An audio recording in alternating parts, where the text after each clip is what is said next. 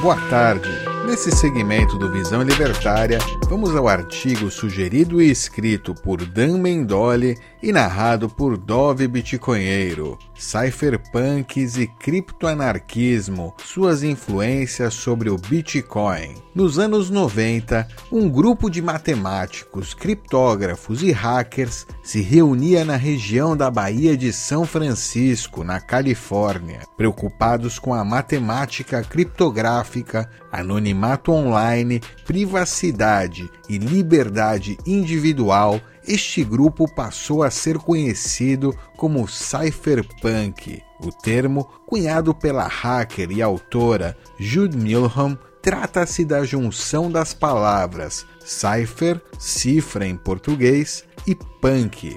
Era uma espécie de brincadeira linguística que os definia como cyberpunks que fazem uso de criptografia para alcançar a liberdade individual. Os cypherpunks foram instrumentos fundamentais no movimento de defesa pela privacidade e anonimato no cyberespaço, fazendo uso de criptografia como forma de proteger a identidade e os dados dos indivíduos na rede. Um dos membros fundadores e contribuidores mais importantes da lista de discussão online dos cypherpunks era Timothy C. May, engenheiro eletrônico dos Estados Unidos, que foi também cientista sênior na Intel. Em 1988, May escreve o que chama de Manifesto Criptoanarquista, texto que distribuiu na conferência Cripto 88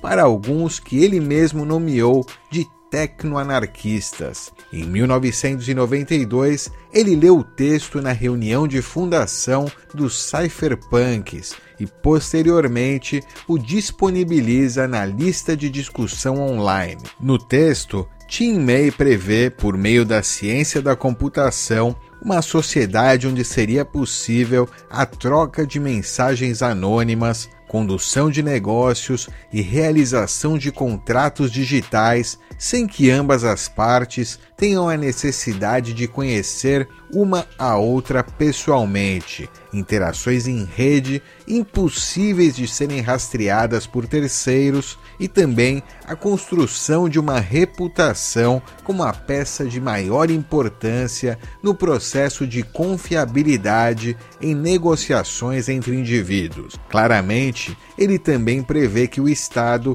tentará parar este processo evolutivo a qualquer custo, mas obviamente será impossível. Quando se lê o texto por inteiro, não é preciso pensar muito para perceber que May estava certo naquilo que previu.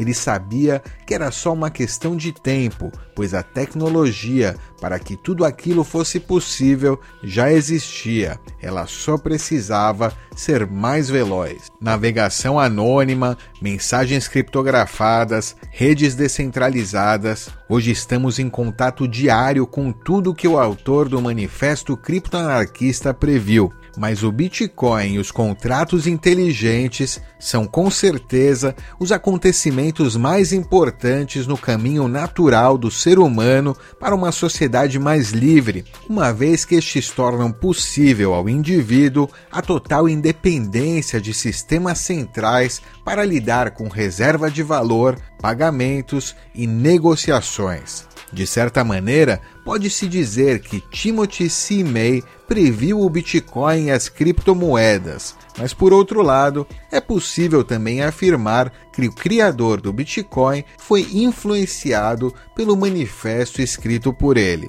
Satoshi Nakamoto interagia com os membros da lista de discussão online dos cypherpunks, levando alguns a desconfiarem que ele era um ou alguns de seus membros. Até hoje, essa é uma questão que mexe com o imaginário e instiga a curiosidade dos entusiastas do Bitcoin. Satoshi Nakamoto era, de fato, um membro dos cypherpunks? Ele era um único membro? Ele era um pseudônimo usado por alguns membros do grupo para criar o Bitcoin? ou somente alguém que estava em contato com os membros participantes na lista de discussão do grupo.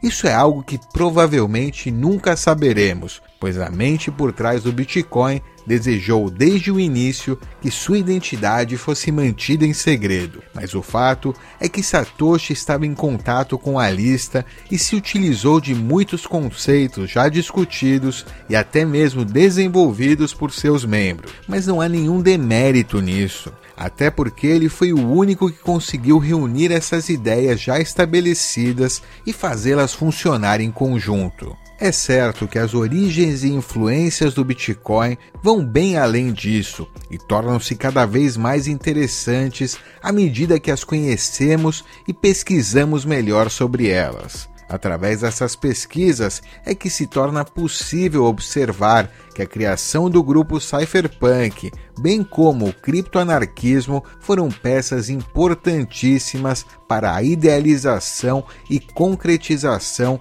do que hoje podemos nos referir como uma das maiores peças de pavimentação do caminho para um mundo libertário. Hoje o movimento cypherpunk ainda existe. Ele não foi algo exclusivo deste grupo criado nos anos 90, por meio de comunidades espalhadas pelas diversas plataformas e textos sobre o assunto, ele se mantém de pé, recebendo novos adeptos e levando adiante os ideais de liberdade, privacidade e descentralização por meio da tecnologia e criptografia. Pesquisando um pouco, é possível encontrar em fóruns, grupos de mensagens, livros e outros tipos de fonte uma boa quantidade de material sobre o assunto. Deixo a minha dica para que você leia o Manifesto Criptoanarquista e procure entender mais do que se trata o movimento cypherpunk, o criptoanarquismo e a importância deles para o libertarianismo. É isso aí, obrigado pela audiência. Realmente, o movimento cypherpunk, a criptografia em geral, fundamental para a gente poder se comunicar como indivíduo de maneira privada nessa rede pública que é a internet. É, falando em rede pública, não deixe de deixar publicamente o seu like aqui embaixo. É, se inscreva também no canal. Se a gente chegar a 50 mil inscritos, o nosso Satoshi Nakamoto Peter vai se revelar. Aquele abraço e até a próxima.